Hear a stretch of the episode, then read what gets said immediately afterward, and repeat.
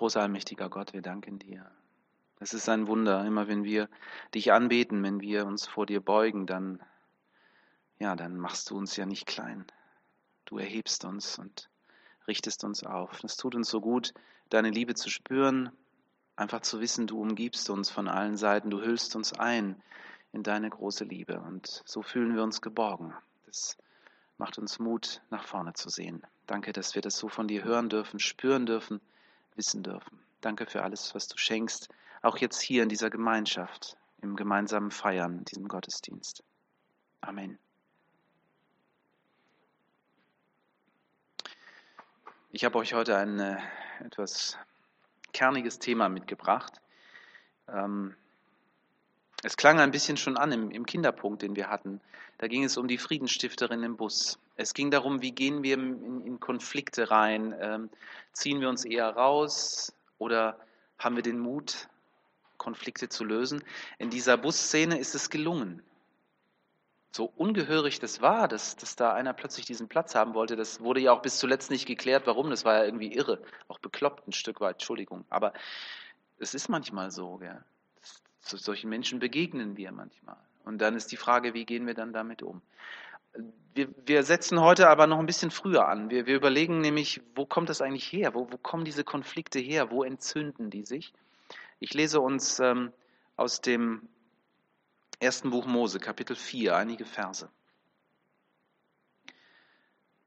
Adam schlief mit seiner Frau Eva und die wurde schwanger. Und sie brachte Kain zur Welt und sagte, mit der Hilfe des Herrn habe ich einen Mann geboren. Später brachte sie einen zweiten Sohn zur Welt und den nannte sie Abel. Abel wurde ein Schafhirte, Kain ein Bauer. Nach einiger Zeit opferte Kain dem Herrn einen Teil seiner Ernte, und auch Abel opferte ihm von den erstgeborenen Lämmern aus seiner Herde und von ihrem Fett. Der Herr sah wohlwollend auf Abel und nahm sein Opfer an. Kain und sein Opfer jedoch wies er zurück. Da wurde Kain sehr zornig und er blickte grimmig zu Boden. Warum bist du zornig? fragte der Herr ihn. Warum blickst du so grimmig zu Boden? Ist es nicht so? Wenn du Gutes im Sinn hast, dann kannst du frei umherschauen. Wenn du jedoch Böses planst, lauert die Sünde dir auf. Sie will dich zu Fall bringen. Du aber sollst über sie herrschen. Später schlug Kain seinem Bruder Abel vor, komm, wir gehen aufs Feld hinaus. Und als sie dort waren, fiel Kain über seinen Bruder her und schlug ihn tot.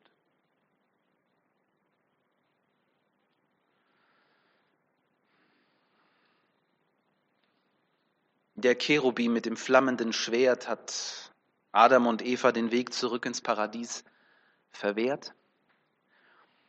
Das ist schlimm. Aber es kommt noch schlimmer, wie wir gelesen haben. Das Gift der verbotenen Frucht, das äh, steckt jetzt irgendwie in ihnen drin und sie geben es mit ihren Genen offensichtlich weiter an ihre Nachkommen. Es kommt zum ersten Brudermord. Abel sinkt tödlich getroffen zu Boden. Und hier geht's los. Der Kampf beginnt. Bruder gegen Bruder, Land gegen Land, Religion gegen Religion bis heute. Mit dem einzigen Unterschied, dass sich die Axt oder vielleicht war es auch eine Keule oder ein Stein sich verwandelt hat zu Napalm und Wasserstoffbomben und biologischen Kampfstoffen. Jemand hat einmal gesagt, wer die Geschichte von Kain und Abel verstanden hat, der versteht auch die Weltgeschichte und den kann eigentlich nichts mehr so richtig überraschen. Das ist ziemlich frustrierend, ja, aber da ist ganz viel Wahrheit dran. Die Mordakte Abel. Wir wollen sie uns heute mal ein bisschen anschauen und ähm, ich möchte euch so ein bisschen mit auf die Reise nehmen, so mit kriminalistischem Geist mal so hineinzuschauen, so wie auch ähm, Polizisten das machen, wenn sie dann auf der Suche sind nach dem Motiv. Warum ist das passiert? Das war ja kein Unfall, das war ja Absicht. Und was geht in Kain vor? Das ist ja sehr, sehr merkwürdig hier beschrieben, deswegen lohnt es sich, da mal so ein bisschen drauf zu schauen. Wo ist das Motiv für diese schreckliche Bluttat? Wir werden dabei interessante Entdeckungen machen. Mir ging es jedenfalls so. Ich hoffe, ich kann euch mit auf die Reise nehmen. Der Herr, heißt es hier, sah wohlwollend auf Abel und nahm sein Opfer an. Kein und sein Opfer wies er jedoch zurück. Es ist immer dasselbe.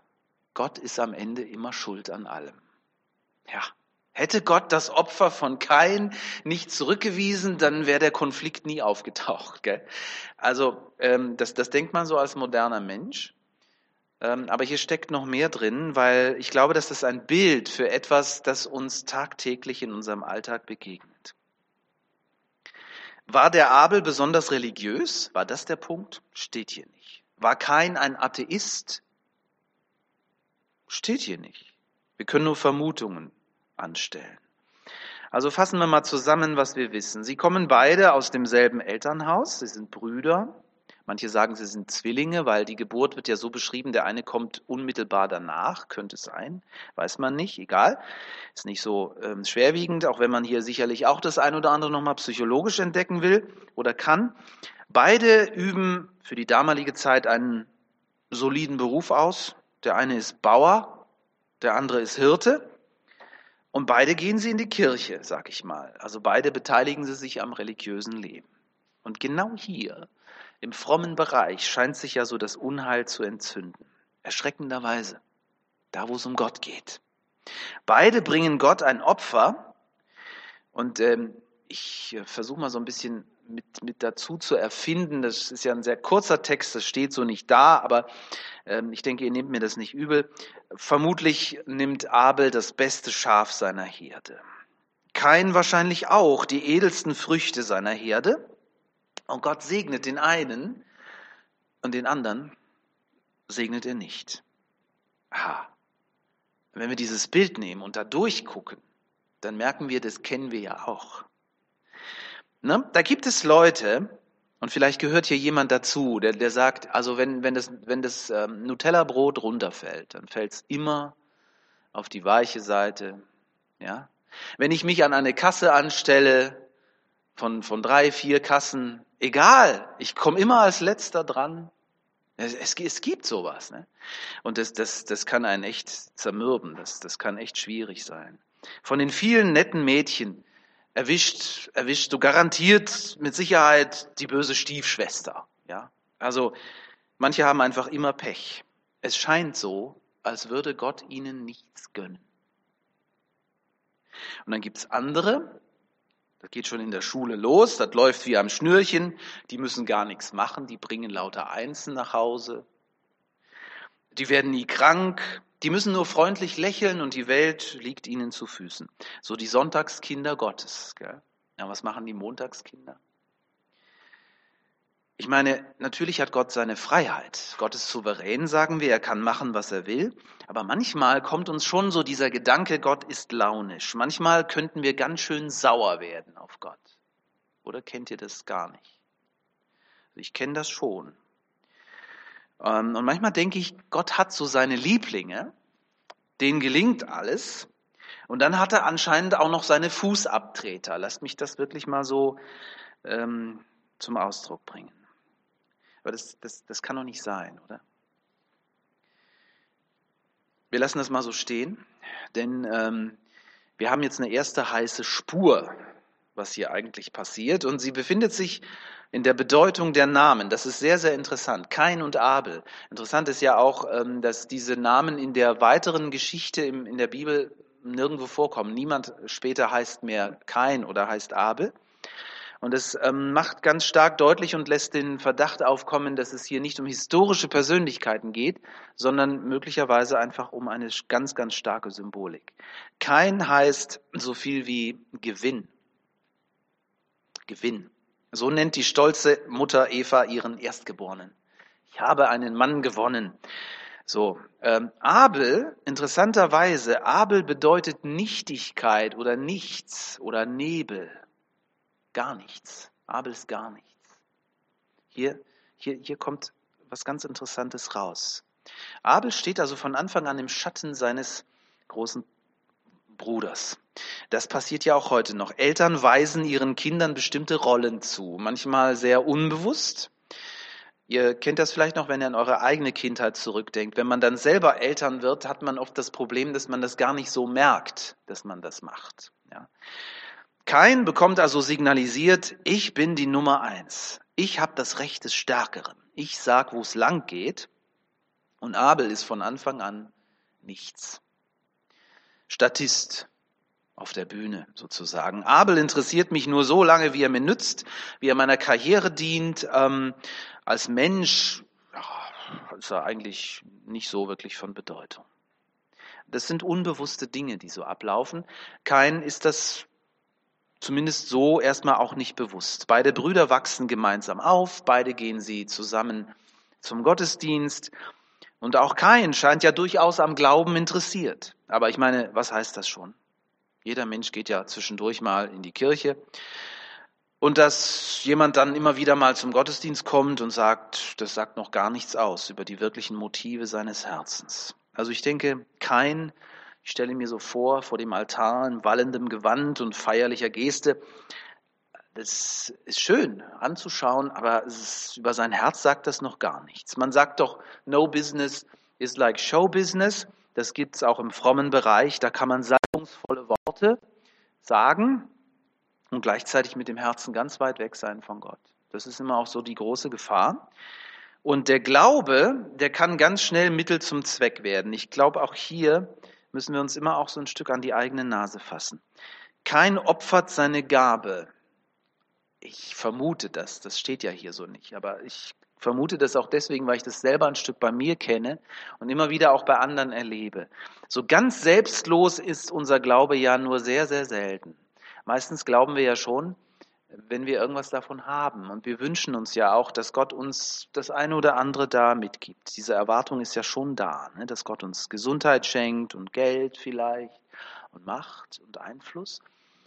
Äh, und wenn er das nicht macht, dann haben wir ein Problem mit Gott. Also, wie stark ist unser Glaube wirklich? Das ist eine spannende Frage. Wie viel hält unser Glaube aus und was passiert, wenn wir die Welt dann plötzlich nicht mehr verstehen? Das ist spannend. Das sehen wir sogar bei Hiob. Hiob, der, der fromme, gottesfürchtige Knecht Gottes. Der hält viel aus. Viel aus. Ich glaube, so viel würde ich nicht, nicht ausgehalten haben. Ich wäre wahrscheinlich eingeknickt. Er sagt am Anfang, der Herr hat's gegeben, der Herr hat's genommen, der Name des Herrn sei gelobt. Das sagt er am Anfang. Aber dann wird es immer schlimmer. Und das Schlimmste für ihn ist nicht, dass Gott ihm alles genommen hat, sondern dass er niemand mehr an seiner Seite hat, der ihn versteht. Und das muss wirklich schlimm sein. Wenn dann die Leute dir nur noch mit frommen Sprüchen kommen, wie seine Freunde. Und wenn, wenn dann diese Leute dir sogar noch sagen, also du bist selber schuld an deinem Unglück, weil du glaubst offensichtlich nicht richtig oder so. Und da hakt's beim, beim Hiob aus, wenn ihr das Buch mal lest. Also da das, das hält er nicht aus. Da flippt er dann wirklich aus und da platzt ihm der fromme Kragen.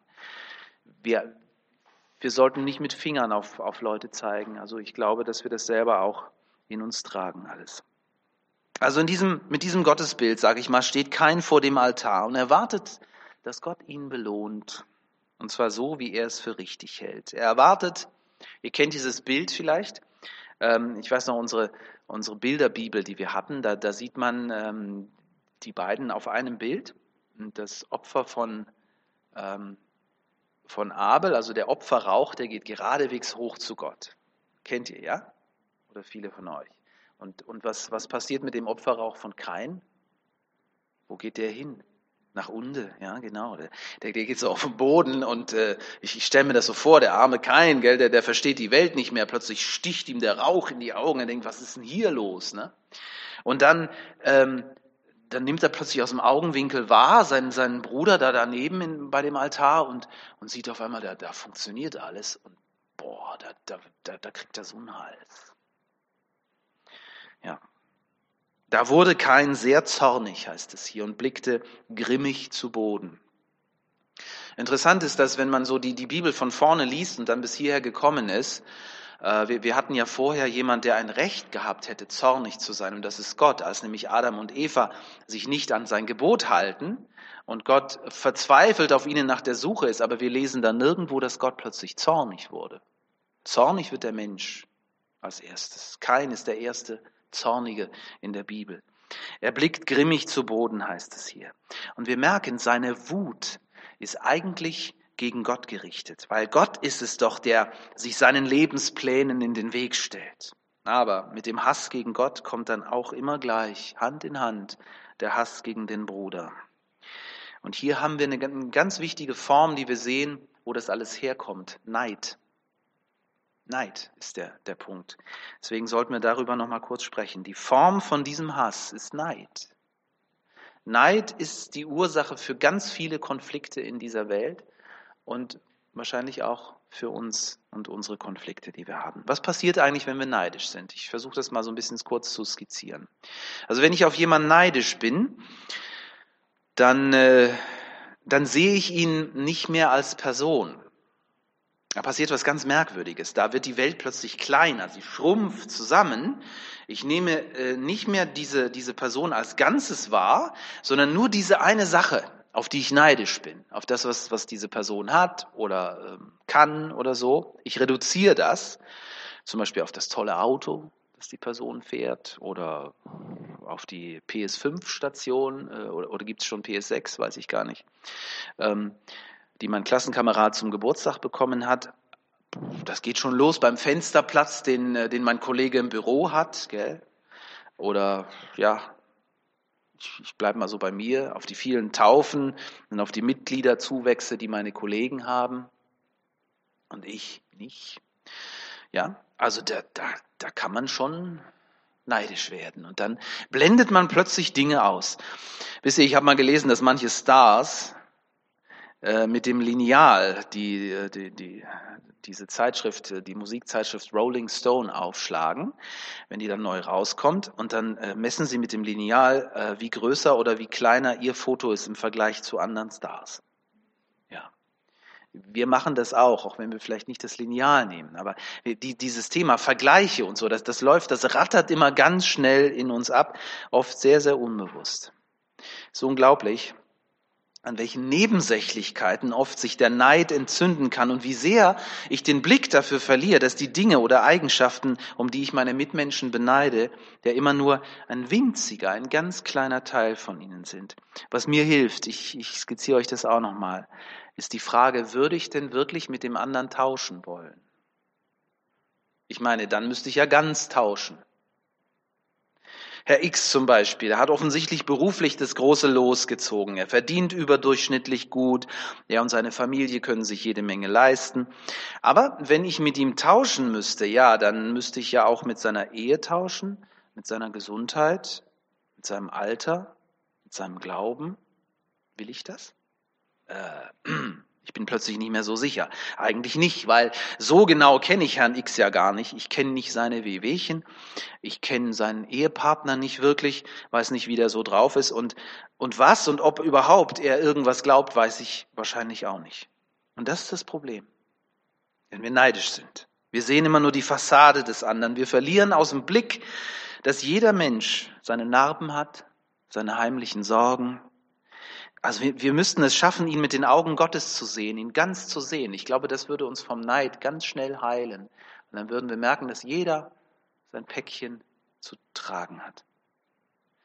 Und da bleibe ich dann jetzt mal bei mir. Gott kennt mich ja auch, er kennt meine Ungereimtheiten, er kennt meine inneren Wunden, er kennt die dunklen Dinge, die ich vor anderen verberge. Und trotzdem nimmt Gott mich so an, wie ich bin. Kann ich das dann nicht auch? Kann ich dann nicht auch den Mitmenschen so annehmen, ihn begreifen als jemand, den Gott mir in den Weg stellt, damit ich ihn liebe, ihn annehme, von ihm lerne? Ich glaube, ich kann es nicht nur. Ich glaube, es ist auch allerhöchste Zeit. Es ist notwendig. Ich glaube, ähm, wir haben sonst nämlich ein Problem in dieser Welt. Wir werden dann nämlich sonst genau wie kein mit gesenktem Kopf rumlaufen und grimmig gucken und nicht nur gucken.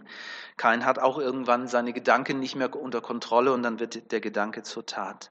Wenn wir das nicht schaffen, unseren Mitmenschen anzunehmen und zu lieben, dann ist der Konflikt vorprogrammiert. Und das ist etwas, das, das passiert überall um uns herum, aber ihr merkt, es beginnt immer in uns selber drin. das Schlimme ist, dass das raus will. Kein konnte Abel nicht annehmen, das war sein großes Problem. Abel stand ihm im Weg, um sich zu verwirklichen, und deswegen hat er ihn beseitigt. Das ist erstmal alles so in den Gedanken bei Kain. Und dann greift Gott ein. Auch das ist sehr interessant. Gott warnt ihn. Gott sagt, du pass auf. Was passiert da in dir? Achte drauf. Aber es ist zu spät. Auf dem Feld draußen nimmt der Hass von Kain Gestalt an und die tödliche Axt saust auf Abel nieder. Und das ist der Anfang. Der Funke, den Kain entfacht hat, der findet weiter Nahrung. Wir sehen es überall. In Syrien, wir sehen den Konflikt in der Ukraine und wir lesen davon in der Zeitung, wo plötzlich ein schlimmer Mord passiert, vielleicht sogar in der Nachbarschaft und wir uns fragen, was war denn da wieder los? Und wenn wir nicht aufpassen, dann steht der ganze Planet in Flammen. Die Geschichte von Kain und Abel spiegelt die Wirklichkeit wider, in der wir heute leben. Die kriminalistische Arbeit, die wir hier jetzt gerade vorgenommen haben, sie führt uns auf die Spur zu der wirklichen Gefahr, zu dem Kain in uns selbst. Kains Geschichte ist deine Geschichte und meine auch. Und sie ist wie ein Spiegel, in den wir schauen. Die Geschichte von Kain sagt uns heute Morgen, mach deinen Frieden mit Gott. Weil nur dann wirst du Frieden haben mit deinem Menschen, Mitmenschen. Nur dann ist der Mensch, der dir begegnet, kein Konkurrent, sondern ein Bruder. Gott segne uns beim Nachdenken über sein Wort. Amen.